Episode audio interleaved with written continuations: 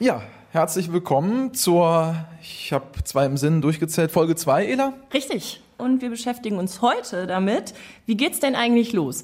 Was muss ich machen, wenn ich zur Polizei will? Wo bewerbe ich mich?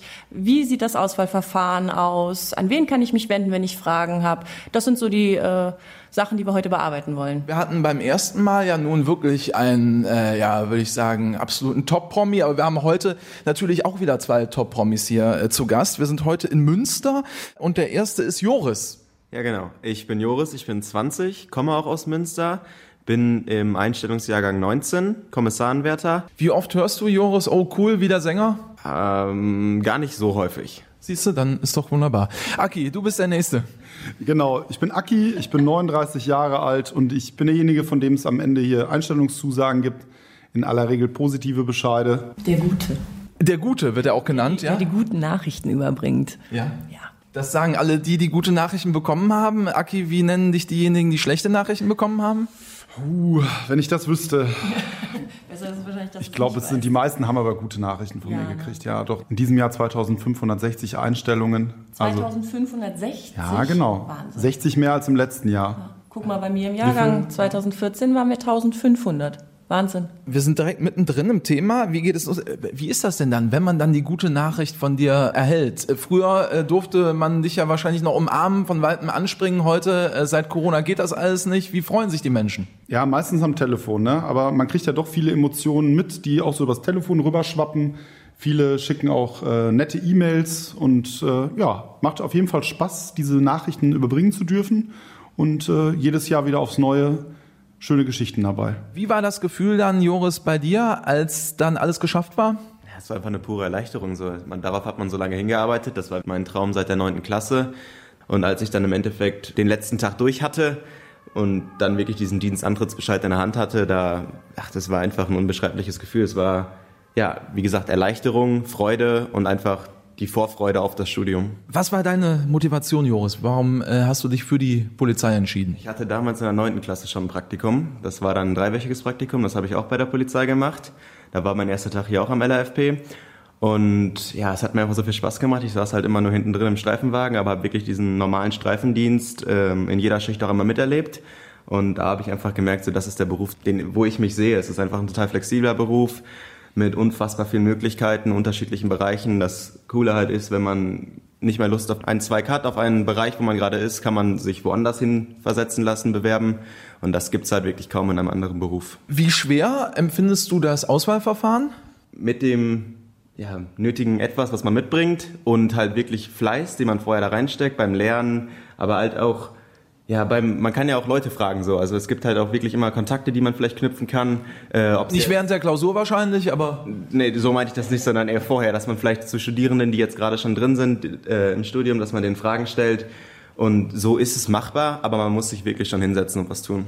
Also ganz ohne geht's dann äh, vermutlich auch nicht. Wie hast du dich explizit dann vorbereitet auf die Prüfungen? Ja, ich kannte halt welche aus dem Studium, die konnten mir dann sagen ungefähr so, was was, die, was bei denen passiert ist im, ähm, beim Assessment Center, aber auch als beim Computertest. Und ich habe mir auch ein Buch geholt und habe damit dann täglich, einen Monat vorher oder so, habe ich dann wirklich täglich da jeden Tag was dran gemacht. Dr. Ackermann, wie ich hier lese, äh, in Münster. Und ich glaube, es ist tatsächlich so, du bist noch bekannter als ich, Aki. Ja, das äh, mag vielleicht in Polizeikreisen sein, aber darüber hinaus, glaube ich, wird es dann schon wieder schwierig. Und ja, ich freue mich hier zu sein.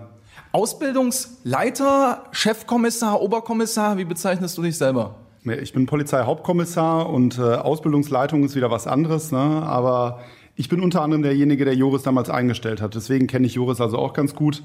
Und äh, ich bin derjenige, wenn jemand das Auswahlverfahren erfolgreich durchlaufen hat, der dann also auch die Einstellungszusagen vergibt und die Behördenzuweisung vornimmt. Aki, äh, wirst du eigentlich von fast allen genannt oder mittlerweile auch äh, von, von der Mutter? Ja, ich glaube, die hat mittlerweile auch vergessen, dass ich eigentlich Christian heiße, aber äh, Aki ist das Geläufige. Also auf Christian reagiere ich eigentlich schon kaum noch. So wie Ela, auch nicht auf Michaela, ne? Genau, richtig, ja, ist so. Und Spitznamen sind ja bei der Polizei auch gang und gäbe, ne? Also darf ich Aki sagen? Natürlich.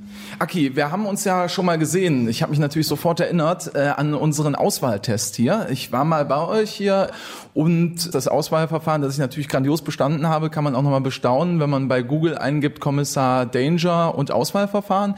Ähm, ich bin hier glatt wie eine Eins durchgelaufen, oder? Ja, kann man, kann man so sagen, nachträglich, ja. Wenn du das einfach für mich nochmal, ich kann ja ähm, schneiden hinterher, Aki, dass du einmal nochmal sagst, ich war super unterwegs. Ja, du warst super unterwegs, Daniel, natürlich. Du hast auch den besten Wiener Test überhaupt hingelegt. Echt, hat er? Ja. Von, Also- von hinten gesehen, ja. Ja? Ja. Als ob er quasi dazugehört, oder? Ja, logisch. Ja. Er ist Polizei. Ja. Ja. Er wollte ja auch direkt Polizeipräsident werden oder Ach so. Oberkommissar, ne? Deswegen. Ja. Joris, was war denn das allererste sozusagen? Wie geht es los bei der Polizei? Das allererste ist erstmal die Online-Bewerbung. Man schreibt sich dann da ein, bewirbt sich, ähm, wartet dann auf die erste Antwort mit Informationen, weitere Informationen, die man halt hochladen muss. Auf der Internetseite findet man auch alle, also findet man eigentlich schon die meisten Informationen. Und neben der Online-Bewerbung ist halt noch die schriftliche, wo man dann Unterlagen vom Arzt und sowas reinschickt. Das ist so der erste Schritt, wie es losgeht. Also man muss erstmal einen Rechner haben, um zur Polizei zu kommen. Äh, dann ist das schon mal passiert. Was kam dann als nächstes? Dann habe ich gewartet und musste weitere Unterlagen einschicken, die ich vorher vergessen hatte einzuschicken. Musste das deutsche Sportabzeichen machen und wurde dann auch irgendwann schon relativ zeitnah zum ersten Tag eingeladen. Ah, okay, also Seepferdchen alleine, Aki, hätte jetzt nicht gereicht? Nicht ganz. Also beim Sportabzeichen braucht man mindestens Bronze und man muss die Ausdauerdisziplin erfüllen, das heißt auch 3000 Meter laufen. Ja, äh, du lachst jetzt so, guckst mich so an, aber ich habe tatsächlich Bronze. Ist, kein, ist kein Witz. Okay, okay. So, also das wäre äh, eine Sache, die man braucht. Ähm, Schwimmabzeichen ist eine ähm, Abzeichen, was man auch einreichen muss. Ja, man muss ja körperlich auch ein bisschen äh, fit sein, ne? Und das muss man hier auch unter Beweis stellen. Ela, bei dir war es so, du hast im Bergischen Land angefangen und bist auch da geblieben, aber du hast ein bisschen irgendwie den Raum gewechselt. Ähm, fast richtig. Ah, immerhin, ja, ich näher mich, ja. Ich habe, als ich angefangen habe, habe ich in Köln gewohnt und habe dann auch in Köln studiert. Habe im LAFP Brühl dann das Training gemacht und war in Köln-Chorweiler im Praktikum. Und bin dann ins Bergische gezogen, nach Bergisch Gladbach. Und hätte da auch gerne nach dem Studium gearbeitet. Das hat leider nicht geklappt. Dann sollte ich nach Siegen versetzt werden und ähm, bin dann letztendlich im Oberbergischen Kreis angekommen und bin da jetzt in der Wache in Gummersbach. Da bin ich total zufrieden mit. Siegen wäre jetzt für mich nicht so gut gewesen von der Fahrerei. Und bin ja auch nicht mehr die Jüngste, ne? das ist dann ja schon auch anstrengend, ne? gerade so nach dem Nachtdienst. Aber ähm, ja, wie gesagt, ich bin in Gummersbach und da bin ich ganz glücklich. Joris, wie war es bei dir? Du wolltest unbedingt wohin und warum? Nach Münster, weil ich hier halt herkomme und ich halt auch denke, wenn ich nach den drei Jahren, also jetzt kann ich halt gut noch zu Hause leben, das Geld sparen und kann halt nach den drei Jahren werde ich wahrscheinlich sowieso woanders hin versetzen, dann ist es immer noch früh genug, um ja die Welt zu erkunden, die anderen Städte in NRW, wo es auch immer hingeht, Dortmund, Köln, reicht auch mit dann 22. Ja, ich wollte sagen, und zu Hause wird ja wahrscheinlich auch ganz gut gekocht, oder? Auf jeden Fall. Insofern kann man das ja dann noch nutzen. Tatsächlich, gerade am Anfang, Aki, erlebst du das häufiger, dass die Leute äh, in ihren Anfangsjahren äh, irgendwie gerne oder am liebsten in ihrem Heimatort oder auch in der Nähe bleiben möchten? Ja, ist teils, teils. Die meisten wollen tatsächlich zu Hause bleiben. Eben genau das, was du gerade gesagt hast, Joris. Ne? Die äh, sparen sich dadurch ja auch ein bisschen Kosten, wenn sie zu Hause bei den Eltern wohnen bleiben. Andere sagen wieder, nee, ich möchte ganz gerne in die weite Welt und auf eigenen Beinen stehen. Aber doch beim überwiegenden Teil ist es äh, die heimatnahe Verwendung. Also es geht auch mehr und mehr in diese Richtung. Aki, jetzt ist das Thema Tattoo äh, auf jeden Fall auch immer ein Thema, was man schon mal häufiger hört. Darf man eigentlich tätowiert sein und wie stark? Also wenn ich jetzt einen riesengroßen Adler auf dem Rücken hätte, ähm, wäre ich dann geeignet, nicht geeignet? Wie sähe es da aus? Ja, kommt halt immer auf das äh, Tattoo an und was es für eine Aussagekraft hat. Ne? Früher war es so, dass auch die Größe entscheidend war und ob es im sichtbaren Bereich war. Das ist mittlerweile äh, nicht mehr wichtig. Also der große Adler auf dem Rücken? Ja, wenn der jetzt relativ neutral guckt, sag ich mal, so ein lieber Piepmatz wäre li schöner, aber wenn du jetzt so einen grimmigen Adler hast, kann schon wieder schwierig werden. Also ein lächelnder Adler wäre dann Ja, besser. mit Sicherheit. So, ansonsten, so ein Tattoo ist, denke ich, ganz klar, ist auch an bestimmte Kriterien geknüpft. Es äh, darf jetzt nichts Verfassungsfeindliches sein, sexistisch, frauenfeindlich, diskriminierend und äh, wird bei uns bewertet. Wir schauen uns alle Tattoos an, die werden vermessen fotografiert und dann haben wir eine Kommission, die darüber entscheidet, ob das Tattoo jetzt in Ordnung ist oder ob es eben abgelehnt werden muss, äh, weil es eins von diesen Kriterien im Grunde äh, entspricht.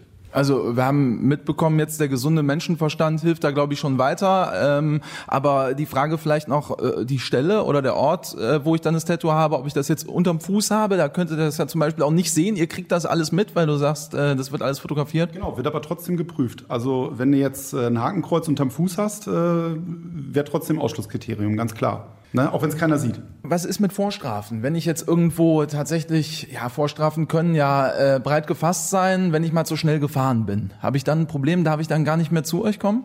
Also Ordnungswidrigkeiten, ne, das sind ja in aller Regel irgendwelche Dinge, die du fahrlässig begehst und äh, Geschwindigkeitsverstöße, das kann jedem mal passieren. Selbst Polizisten? Ja, auch das. Aber äh, man muss natürlich auch gucken, äh, wie viele Verstöße sind da. Also wenn jetzt ein Bewerber mir sagt, der hat jetzt irgendwie in den letzten paar Jahren fünf, sechs Geschwindigkeitsverstöße begangen, dann äh, frage ich mich schon, ob der bei uns richtig aufgehoben ist. Ne? Ordnungswidrigkeiten ist ja das eine, Straftaten ist das andere. Also grundsätzlich äh, bin ich kein Fan davon, jemanden einstellen zu müssen, der Straftaten begangen hat. Es kommt da aber sicherlich immer auf die Straftaten an. Also wenn man da jetzt in Richtung Fahrlässigkeitsdelikte geht, Paradebeispiel Verkehrsunfall, wo ich jemanden geschädigt habe, der ist verletzt, fahrlässige Körperverletzung bei Verkehrsunfall kann jedem passieren. Wenn ich jetzt aber jemanden habe, der schon die Oma ausgeraubt hat oder äh, Tageswohnungseinbrüche begangen hat, den möchte ich sicherlich hier nicht sehen. Ist vielleicht auch irgendwo verständlich. Äh, Ela, ähm, wie war es bei dir vorher? Irgendwie mal äh, über eine rote Ampel gegangen vorher und trotzdem beworben, Hand aufs Herz? Über eine rote Ampel gegangen, ja, das ist vielleicht schon mal vorgekommen, tatsächlich eine Jugendsünde.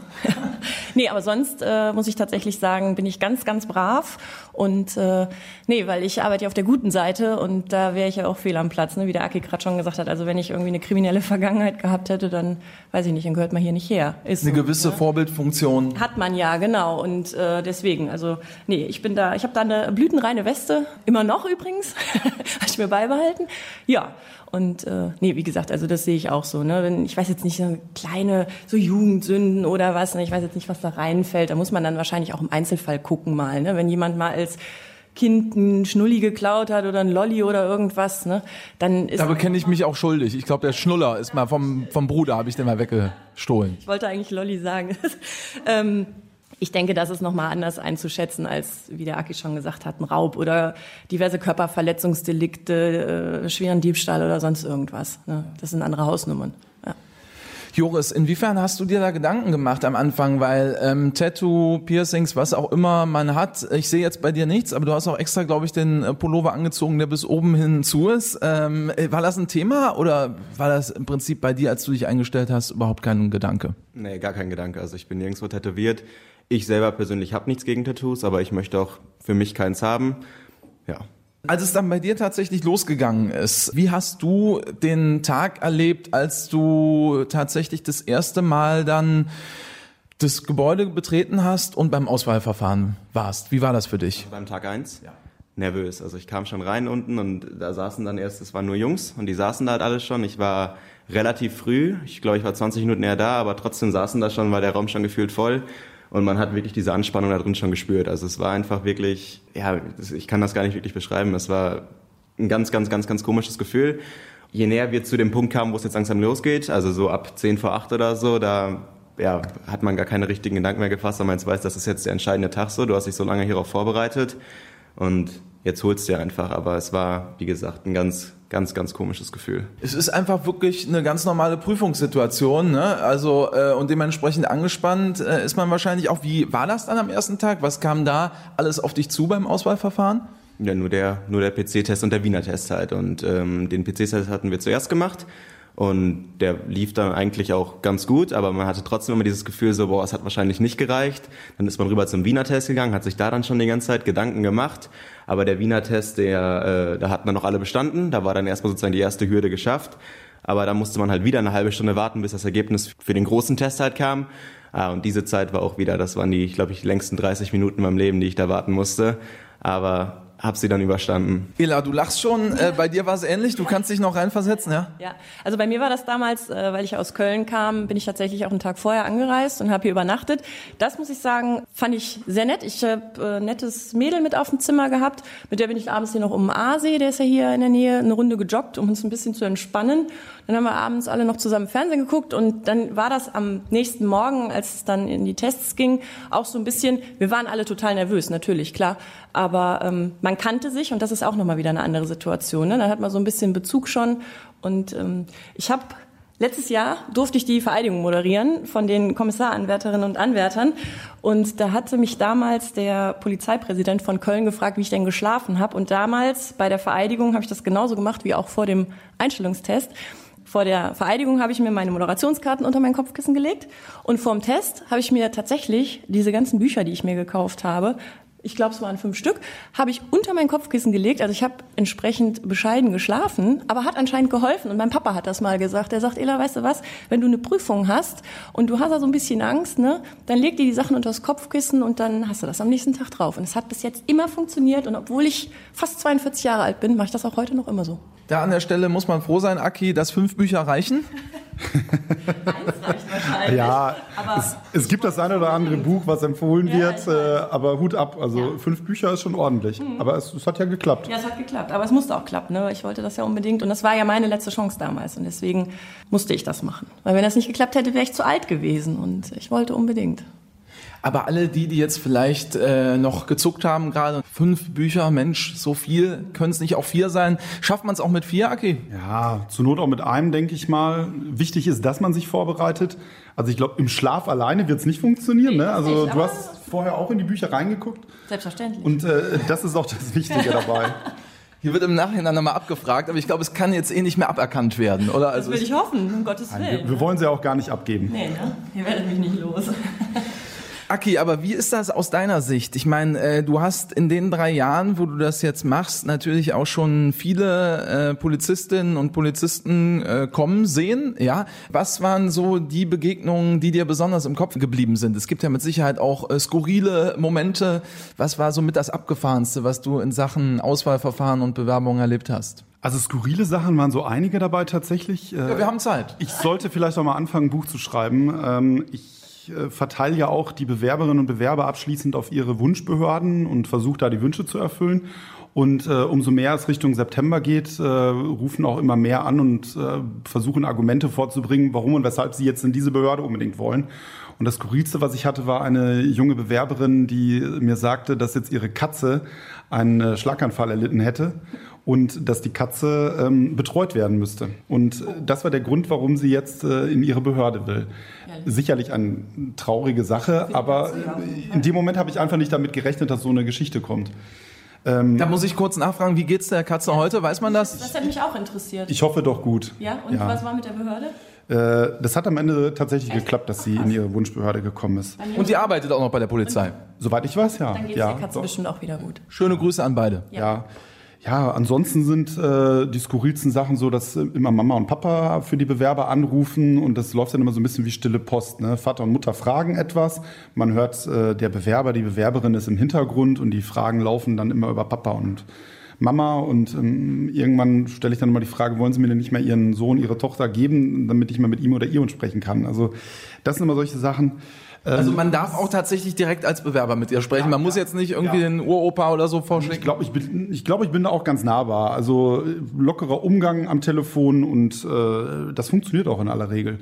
Missverständnisse sind natürlich auch so ein großes Thema. Also ich hatte im vergangenen Jahr mal einen Bewerber, der mir wirklich hoch und heilig versprochen hat, er hat mir dies und jenes eingereicht. Und er hat mir immer wieder gesagt, nein, es ist nicht da. Ja, ich habe es aber doch zum zweiten Mal schon eingereicht. Es ist trotzdem nicht da. Am Ende kam raus, er hat es dann an eine andere Länderpolizei geschickt, bei der er sich auch beworben hat. Man hat sich da einfach vertan. Ja, gut, passiert. Ist dann noch ne? schön, wenn der gleiche Bewerber in seinem Anschreiben die Bundespolizei anspricht, anstatt die Polizei NRW. Also solche Sachen passieren tatsächlich immer wieder mal. Winken wir natürlich so durch, aber man muss natürlich schon schmunzeln, wenn man so den ein oder anderen Lebenslauf oder Anschreiben natürlich sieht. Inwiefern hat sich das jetzt äh, durch Corona, was ja auch mit Sicherheit hier bei euch ein Thema war und ist, dahingehend natürlich auch hier ein bisschen verändert in Sachen Auswahlverfahren? Ja, wir achten natürlich auch äh, darauf, dass äh, Distanzen und Abstände zueinander eingehalten werden, dass Hygienevorschriften eingehalten werden. Da mussten wir uns sicherlich auch erstmal ein bisschen finden. Das Verfahren war ja bei uns auch ein Stück weit ausgesetzt, ist jetzt wieder angelaufen. Aber es funktioniert. Wir nehmen, denke ich, auch gut die Ängste der Bewerberinnen und Bewerber. Und ähm, ja, also es sollte alles funktionieren, um auch jetzt zum 1.9. wieder fertig zu werden. Ich denke, wir sind auf einem guten Weg. Früher hätte man wahrscheinlich gezuckt oder hättest du gezuckt, wenn wer hier mit Maske aufs Gelände gelaufen wäre? Ja, aber mittlerweile ist es ja äh, ganz normaler Alltag. Ansonsten Maske hier am Gelände wäre sicherlich zur damaligen Zeit komisch gewesen, ja. Ella, ähm, als du dann tatsächlich angefangen hast, ähm, wir haben eben schon über den Tag gesprochen, den ersten Tag natürlich, ähm, weil wir beim Thema sind, wie geht es los? Wie ging es dann weiter? Vielleicht erzählst du noch mal von dir aus selber, wie es damals war. Ja, ähm, bei mir war es tatsächlich so, dass ich dann nochmal hier übernachtet habe, weil es am zweiten Tag zur polizeiärztlichen Untersuchung ging, ganz früh morgens. Und ähm, glaube, das ist, ähm, da bin ich mir nicht sicher, das ist wahrscheinlich, wechselt das manchmal, dass das dann auch, dass man erst nach Hause fährt und dann nochmal wieder nach Münster kommt, zum Arzt geht. Ähm, wie gesagt, bei mir war es damals zusammenhängt, was ich sehr praktisch fand. Und ähm, bei dem Arzt macht man ja verschiedene Untersuchungen. Also es wird natürlich geguckt, wie groß bin ich, ne? was wiege ich, habe ich da ein bisschen geschummelt vielleicht, ne? hat sich das irgendwie drastisch verändert zu den Angaben, die ich auf meiner Bewerbung gemacht habe. Wie groß darf man eigentlich inzwischen sein? Auch eine beliebte Frage, glaube ich, ne? Wie, also eine Maximalgröße gibt's nicht. Eine äh, Mindestgröße haben wir 1,63 für beide Geschlechter. Männlein wie Weiblein. Genau, ja. Hab ich? Ja, das, da hatte ich nie Zweifel, Eda. ähm, genau, und dann wird halt ein Sehtest gemacht. Da hatte ich halt den größten Bammel vor, weil ich äh, Kontaktlinsen trage und so ein kleiner Maulwurf bin. Aber weil ich ja schon was lebensälter eingestiegen bin, durfte ich auch ein bisschen schlechter sehen als jetzt Kollegen, die äh, mit 19 anfangen. Und es wird ein Hörtest gemacht, eine Gesichtsfeldmessung wird gemacht, ein Lungenfunktionstest und auch so eine Hürde für viele, ein Belastungs-EKG. Auf dem Fahrrad sitzen und strampeln, während der Puls gemessen wird. Weil, Joris guckt ganz gelassen. Ja, ja, ja. Die Jungs müssen da schon ganz schön kräftig reintreten es werden sich ganz viele verschiedene Sachen anguckt. Wir mussten damals eine Urinprobe abgeben. Ähm, es werden Fingernägel geguckt. Also die Mädels müssen, wenn sie künstliche Nägel haben, ich weiß nicht, ob das immer noch so ist, das wirst du sagen können, die müssen runter. Weil man natürlich auch gucken will, knabbert jemand Fingernägel. Ne? Das ist ja auch so ein Zeichen. Ist man, hat man eine gesunde Psyche oder hat man irgendwelche Probleme, weil ein normaler, gesunder, oder was heißt normaler, aber ein gesunder Mensch knabbert jetzt nicht irgendwie an Fingernägeln rum. Was heißt dann, die müssen runter? Da kommt da einer mit einer Schere direkt angelaufen? Oder? Ja, besser wäre es, wenn man das schon vorher macht. Ne? Okay, äh, nickt. Ich kenne mich mit Kunstnägeln gar nicht aus. Ich habe keine Ahnung, aber. Ähm Ansonsten haben wir eine große Zange. ja, also manchmal hilft es wahrscheinlich nichts. Ne? Aber ich meine, äh, woher soll man es wissen wahrscheinlich vorher? Ne? Wenn, wenn da ein Mädel unterwegs ist, was gerne lange Nägel hat. Ja, doch, aber das kriegt man mitgeteilt. Genau. Ja. Also die Informationen genau. werden vorher mitgeteilt und du hast es genau richtig äh, ähm, wiedergegeben. Mhm. Das ist so der Ablauf der ärztlichen Hauptuntersuchung, ja. ja. Und ich muss sagen, ähm, also damals, wenn man so in Foren, es gibt ja Foren, wo man sich so ein bisschen informieren kann, da stand bei ganz vielen, oh, die Polizeiärzte ist ganz hart bei denen. Ich muss sagen, die waren alle super freundlich, total nett. Das hat richtig Spaß gemacht. Ich werde den Arzt nie vergessen. Ich weiß den Namen noch. Den ich auch nicht. Den sage ich jetzt hier nicht, weil ich nicht weiß, ob ich es darf. Der war total toll von Anfang an. Das hat richtig Spaß gemacht und äh, auch die ganzen Damen, die einen bei den Untersuchungen begleiten. Schöne Grüße nochmal. Ja, ja vielen Dank auch. Ja, und mit den Augen hat auch alles gepasst. Da war ich zwar an der an der Schmerzgrenze, aber ne, gehüpft. Hat gepasst. Hat gepasst und auch bei dir, Joris. Und äh, ja, wie groß bist du eigentlich? 1,80 ungefähr. Ja, guck mal, da waren also die 1,63 auch gar kein Problem. Aki, wie ist es denn eigentlich, wenn, wenn ich jetzt 1,62 wäre? Äh, wird da noch ein Auge zugedrückt? Oh, da kommt, er zuckt doch noch nicht mal mit den Lippen.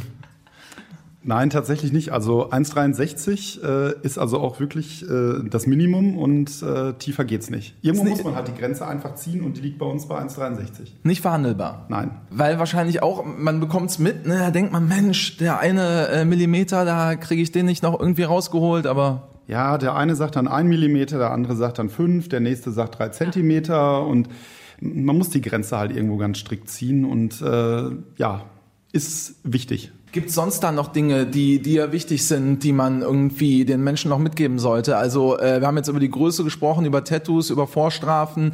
Was sollte man noch mitbringen im besten Fall oder auch nicht? Ja, wichtig sind natürlich insbesondere soziale Kompetenzen, was den Beruf angeht. Es ist halt jetzt auch nicht ein Beruf wie jeder andere. Man wird ja auch äh, schon äh, sehr, sehr gefordert, auch in vielen Situationen und Einsätzen. Ähm, man muss im Team arbeiten können, ähm, verantwortungsbewusst sollte man sein, das, das ist ganz wichtig. Ein Stück weit logischerweise auch Einfühlungsvermögen mitbringen. In, in vielen Einsätzen ist das wichtig, ne? gerade wenn ich mit Gewaltopfern zu tun habe. Unfallopfer. Ja, Unfallopfer. Angehörige. Ähm, ich muss aber auch natürlich durchsetzungsstark sein, wenn es äh, darum geht, das Recht durchzusetzen und ähm, das zur Not sicherlich auch mal äh, mit Gewalt, das gehört auch dazu.